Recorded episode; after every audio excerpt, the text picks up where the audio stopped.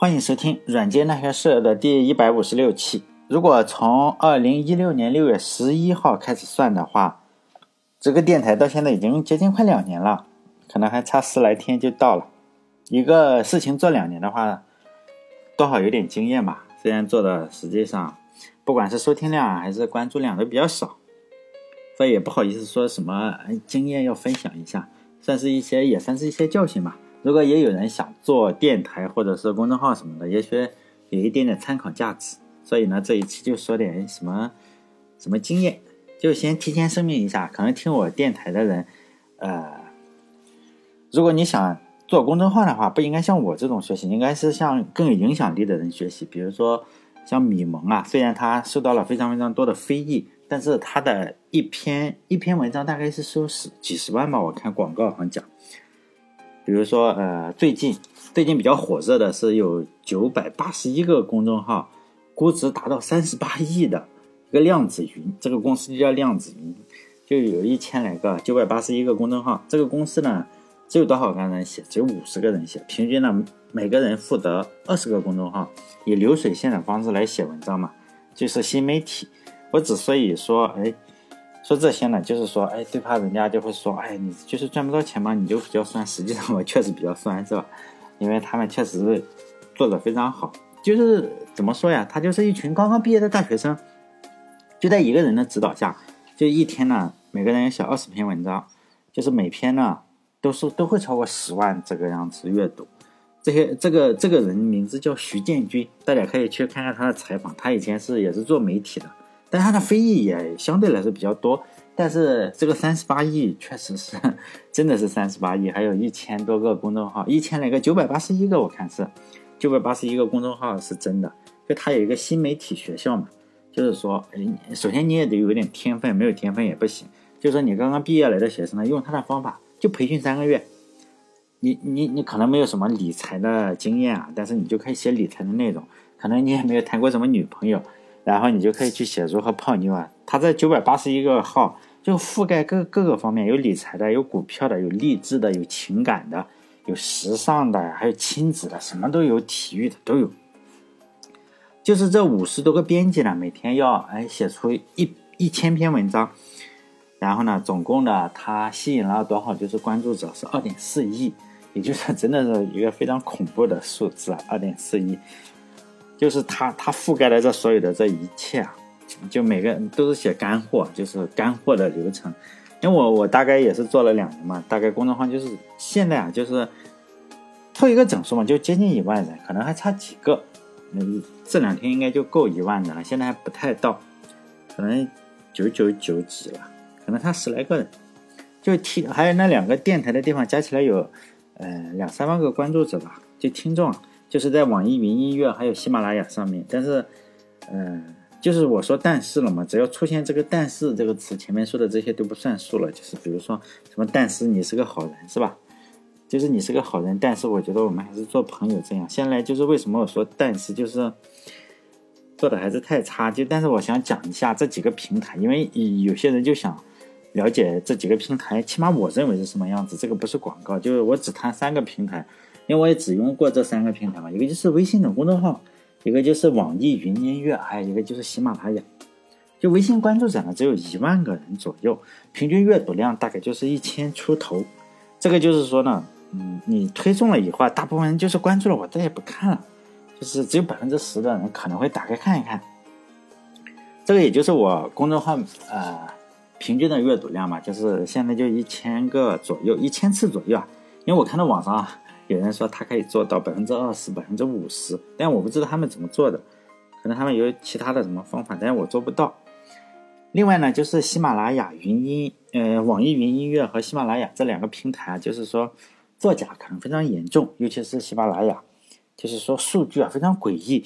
比如说呢，我只要上传这个音频上去，可能就一分钟啊，就三十秒钟或者五秒钟，马上就是六百次。我不知道它有一个什么算法，可能是总人数乘以一个系数。就是说，你一下子就六百次了，可能过了一天晚上就一千多，然后呢，还给你画，呃，他他会给你画出你这个音频里大概就是听众是在哪哪个时间跳出的，就什什么时候跳出的，什么这个样子，就是说，哎，画出来我发现每期都差不多。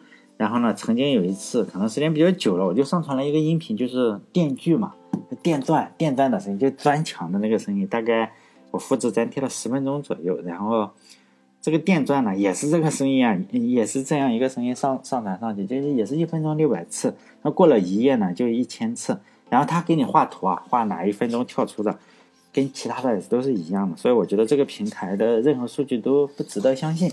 但是真实的数据我也不知道。网易云音乐可能会强一点，毕竟网易喜欢就是说，哎，我表面上搞得非常清高啊，但是，是吧？高到一定程度以后，可能就觉得，哎，什么公司都不行。比如说任天堂也是小公司这个样子，非常搞笑，是吧？但我感觉可能是网易云音乐上刷刷这个量的情况，可能会比马喜马拉雅上要好一些，起码不会说它没有出现过就是一分钟六百次这个情况。嗯，这是我对这三个。平台的评价可能是我觉得微信公众号可能会强一点。第二个问题呢，就是说，哎，你这个关注者是如何增加的？是指数增加嘛？其实我是没有见过。嗯，网上倒是有很多的营销大师是说，哎，你用了他的方法就产生什么裂变，就核裂变或者引爆点什么的，就是整的挺像那么回事。但是如果你想发钱花发礼物的话，肯定是有帮助啊。但是我这个就是也没做什么营销，没有做这些营销。都是从第一天开始到今天，说实在的，每天都是以十来个人的速度在增加，并没有出现过哎增加速度突然越来越快啊，或者是越来越慢，都是以一个线性方程的速度增加。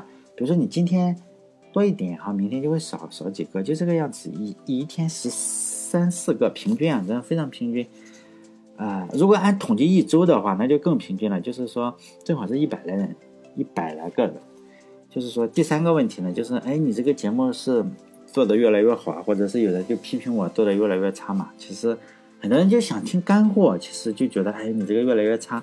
但有些人不太想听干货，就想听胡扯的话，就觉得哎，上下班路上听听还可以啊。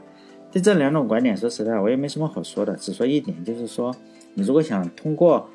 听广播就学会编程的话，也就所谓的干货，可能是没有比这个更虚假的梦了。我就称之为叫编程梦，非常非常好的编程梦。这就相当于你想通过看梅西踢球学会踢球一样，不可能的。你还是要动手，自己动手是最主要的编程。编程是一个技术活。第四个呢，就是说，哎，这么多人骂你，你应该去怎么去面对？这个确实有点难。当别人骂的时候，哎。骂别人的时候，我也会说：“哎呀，你在网上就这个样子嘛，不要去理他。”但是，当另外一个人就是说，轮到你头上了，一个人加了我微信，然后追着我骂的时候，这我给别人的建议，说实在的，就用用不到自己的身上。不过这两年来说实在的，我淡定了许多吧。现在我已经漠视很多谩骂了，已经觉得哎无所谓了，是吧？第五个问题就是，哎，我给你提了一些意见，你为什么总是不听我的？就是说，当然有些人还比较关心我的听众。就会给我一些意见，尤其是他们是搞媒体的，就会建议我：你如果想增加粉丝了，你就应该花点钱搞点转发、抽奖啊什么的。就是说你关注多少人，哎，抽奖这个样子。还有人建议我学哪一位大人物的写作方式啊，但我都没有听，因为一个次要的原因是，我觉得这些东西是学不来的。虽然。嗯，你这个我前面所说的那些文章啊，写鸡汤什么都是有套路，但这个电台说实在，是我听的最多。说实在，真的是我听最多。我在车上没事的时候，我经常会开我这个电台，总不能你自己喂自己鸡汤也不太好。还有一个更主要的原因是，你如果没有高人点拨的话，或者说你没有那方面天分的话，是你学别人是学不来的。这个呢，经验是我从踢足球上得来的经验，因为我特别喜欢看足球嘛，也喜欢自己踢足球。就很多球星的动作，不要说，呃，我们这些踢野球的肯定是学不来，哎，就是中国国家队啊也学不了。比如说齐达内的有个叫马赛回旋，其他人都学啊，很多人都在学，他就是不太好看。呀，我刚刚看了个新闻，齐达内呃从那个皇马已经离职了，这个人真是厉害，两年半拿了三个欧冠啊！我也非常喜欢齐达内，像呃咱们国家队啊有一个叫李毅的李毅大帝。他也他也会这个马赛回旋，但是大家都都叫他叫蚌埠回旋，他是蚌埠的地方，但是也就是没有齐达内那么好，真的是，所以学人家都是这个样子。还有巴西的有个叫罗纳尔多的，就是我年轻时非常非常喜欢的一个球星，他过人也是非常厉害，经常就是连续过几个，尤其是他年轻的时候在晃过门将，然后把球打进去，就有一次啊，一个记者就这样采访他说：“你这个晃人怎么这么厉害啊？是吧？”他就回答说：“哎，其实我根本就没有刻意去晃，就是我看到前面你看都是空间，然后我就把球带过去了。其实呢，就进这种建议就相当于建议我看我踢球的人，我们踢球，当然踢球的也有听我电台的。其实我的微信里后来发现，还是踢球的人最多。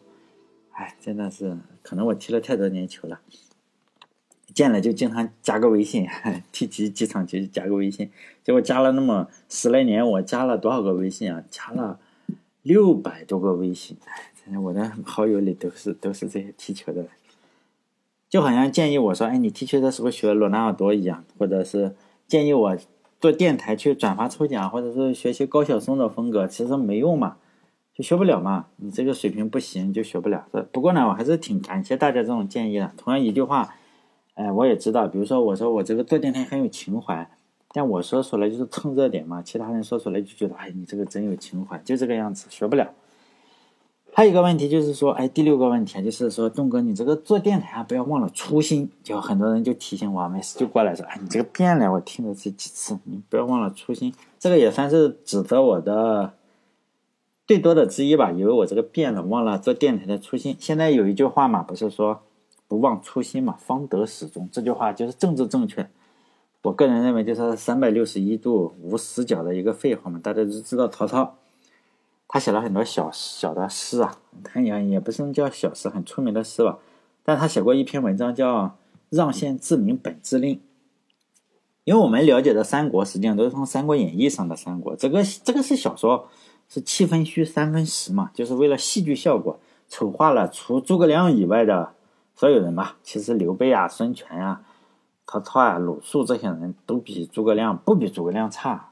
但是有兴趣的人可以去看看这个“让先自明本之令”，因为我非常喜欢这篇文章。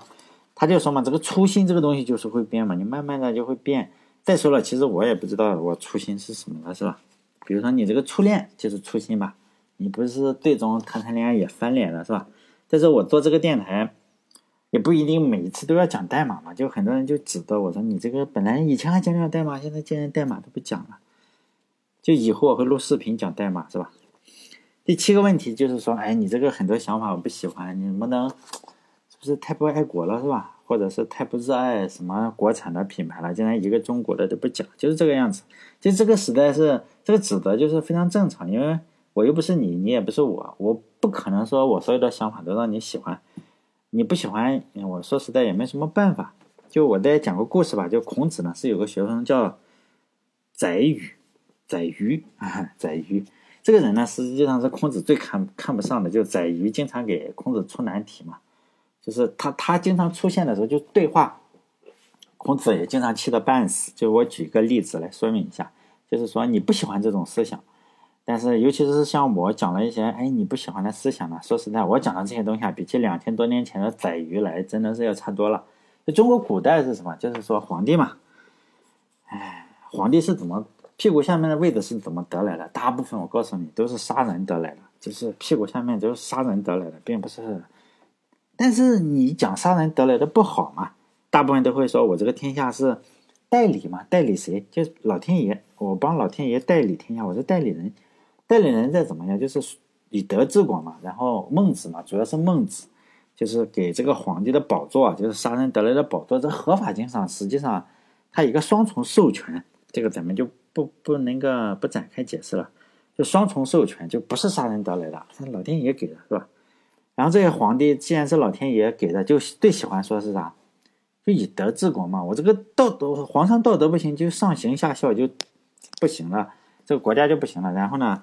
皇上实际上对这个孝看得特别重，比如说父母去世了，尤其是父亲，主要是父亲，呃，守孝三年。其实这个三年并不是满打满算的三年，就是二十五个月。就是说呢，你刚刚守完两年是二十四个月嘛，然后再加一个月就行了，就三年了。如果是大官的话呢，我可以就多请。哎，这实际上大官的话更更那个什么，守的比较少。皇帝那就更少，因为我们知道皇帝实际上。你能当上皇帝，你杀人的时候，你这个不能分分，为了想当皇上，爹妈也得杀，真的是这样。你因此呢，你这个你该下手时就下手，像秦始皇把他妈妈给给搞了个，是吧？囚禁了，杀杀爹的就更多了。就说，但是这个样子呢，我们还是要知道，这个历史都是这个样嘛。你还是得说我特别孝敬父母，是吧？那这个宰予同学可能就觉得，他要说实话了，就去问孔子说：“这个，说这个老师啊，你说这个父亲去世了是吧？守孝三年，三年这个时间是不是太长了？你看这个问题一问出来，这个孔子，儒家嘛，你这个这问题你还敢问是吧？就当场就气了个半死，就就就觉得你这个什么样的畜生，你才问这么这么没有中华美德的这个问题是吧？就没好气的说。”那你说守孝几年？你不守三年，那你说守孝几年？然后宰予说：“我觉得这个一一年就可以了，这个春夏秋冬嘛，你搞一年就行了。”这个孔子就气的肯定嘴都歪了，说：“一年你他妈的良心上过得去吗？你父亲去世一年，你就你嗯你就守孝一年，你守孝其实是比较相对比较痛苦，就是吃的要不能吃细粮，要吃粗粮。”还不能穿这个呃丝绸的，你要穿这个麻布啊，就是现在麻布说实在比较舒服。嗯，还就是说你不能听音乐，像我们玩手机肯定也不行，你这个不能听歌，不能听音乐。然后你个还有不能过性生活，你有老婆也得分居，你不能啊这个天天在哪里 happy 也不行。也就是说嘛，你这个良心上能过得去吗？但是人家宰鱼想了就想了想说，老师我这个良心上过得去。把这个孔子更气疯了，说你良心上过得去，你就这么干吧，真是妈的，真是不是个好东西，是吧？你小时候好像你你爸妈没抱你这个三年嘛，就是你守一年就就算了，是吧？就这个样子。因为为什么守孝三年？就是说你这个小孩一到三岁都是父母抱嘛，就在于说，哎，反正我不管，是吧？我良心上就过得去。所以呢，如果听我电台的，因因为有好多小朋友嘛，就是说以后你生了小孩一定要抱三年，这是传统文化，你要抱三年。但宰予即使提了这么尖锐的一个问题，人家孔子是不是也是等他走了以后才说，就说嘛，予之不仁也，只生三年，然后免于父母之怀，负三年之丧，天下之通丧也，就天下人都这么搞的一个丧，你竟然。是不是你好像你父母没有爱你三年一样？就这样，都是他走了以后这样嘛。所以，当听到我讲的跟你心目中认为的爱国或者是热爱传统文化不同的话，因为现在国学热嘛，不光是练于丹这种，于丹已经把它改成了统治阶级喜欢的东西了。就于丹这种，咱不好意思跟他比《论语》，但是。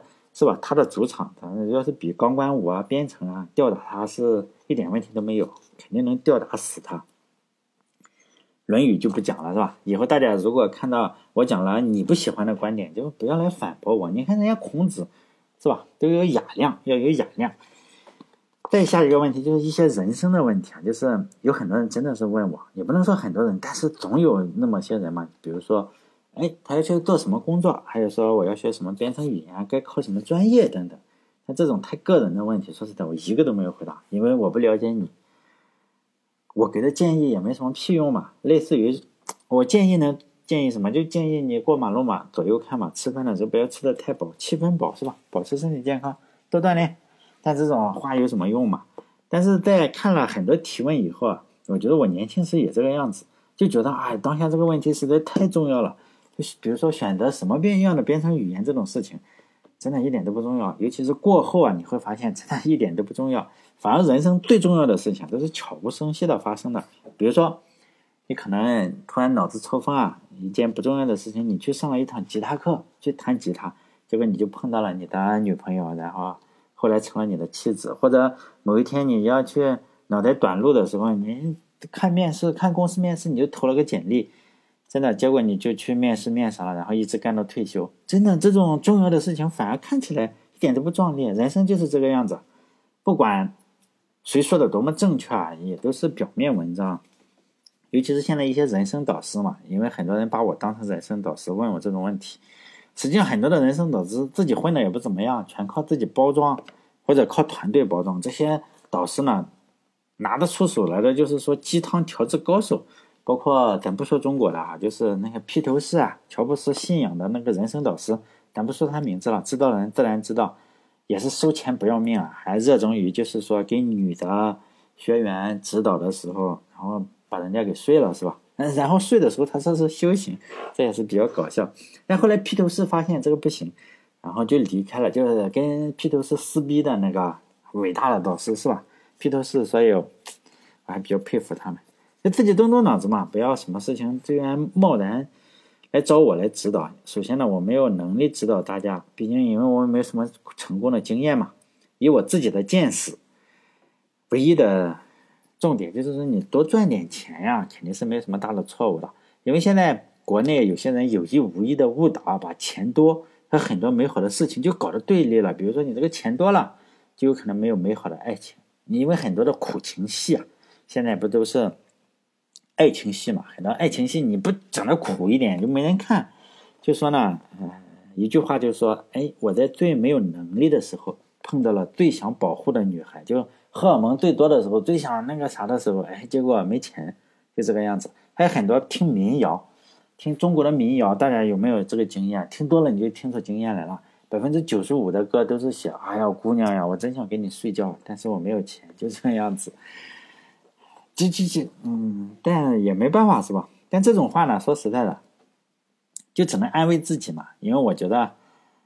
哎，如果不管怎么样子，你还是应该赚一些钱嘛，不管是你家的还是你自己赚的嘛。当你碰到一一份什么刻骨铭心的爱情的时候，你应该从容的说：“哎呦，正好手头有一套房子，还有一辆宝马，我们把这个爱情升华一下，是吧？组建一个家庭吧。”人家姑娘说是的呢，不一定是喜欢你的钱，万一人家也有一套房子，你们两个两套房子不更好嘛？是不是？哎，这是我的建议嘛。我之所以说这个，是因为。有个听众真的抛给我了一个非常非常沉重的话题，说在这里应该是不太呃，我说我能说一下吗？他说可以，所以这个不算是侵犯隐私嘛？这个找石油的石油工人，石油工人就是他不是找到油田了，就是不是那种工人，就是说他要找油田的那种石油工人，反正全国到处跑嘛，就是沙漠里哪里可能钻个洞，咱不太懂，听说是那个样子，就到了。有网的地方呢，他就去缓存一些音频，还包括我这个电台。因为找石油嘛，条件肯定是很苦，我能想象到很苦。他他他跟我交流嘛，加我微信就说嘛，他一年回家两三次，一次两星期，然后干了几年呢？干了九年，现在还单身啊。从毕业之后就开始找石油，干了九年还单身。首先，嗯，想我们可以想象嘛，他去上网的地方都不方便，别说找女朋友了，你开这个沙漠里或者。森林里，你别说找女朋友，你可能网恋都不太容易。就问我，哎，应该怎么办呢？哈，说实在的，我真的是没法提什么意见。我只是觉得，一个人啊，来到了这个世界上，作为一个生物啊，我们首先要讲生物。首先呢，你不能太亏待自己。但我知道你这种工作是很高尚。像我这种人的话，像栋哥这种人啊，这种工作顶多干多久？三个月，我肯定三个月都干不到。就这个样子，就他妈管你能源不能源，什么战略不战略的，我就是个打工是吧？我就赚点饭钱，然后我还担负起你这个找石油这个与美国对抗啊，能源对抗这种事情嘛？我哪有那么高尚？就一个月就咱万把块钱、几千块钱，我哪那么高尚？但是呢，人和人不同，因为北岛嘛，诗人北岛也有句话叫“卑鄙是卑鄙者的通行证，高尚是高尚者的墓志铭”。还有古代的一副对联嘛，我也比较喜欢的对联，比较丧，就是什么“睡到三更时，凡功名皆成幻影；想到百年后，吾少长俱是古人。”真的是这样，就是我们死了以后，肯定是什么都不知道了嘛，就看你你追求什么东西啊？你是追求高尚还是追求卑鄙，是吧？就这个样子。我个人觉得。你自己反正已经帮中国人找了多少年石油了？九年石油了，是吧？真的，别说你对得起谁，你肯定对得起所有人，是吧？我觉得你对得起整个宇宙。即使说句不好听的，你那么努力的话，不是这九年油价也是翻番的涨吗？就这个样子。所以，但我我也我还是觉得我不够资格给你提什么具体的建议嘛，因为有很多人就觉得我干的这个事情特别高尚。因为痛苦这个东西啊，是你不一定要自己去尝试的。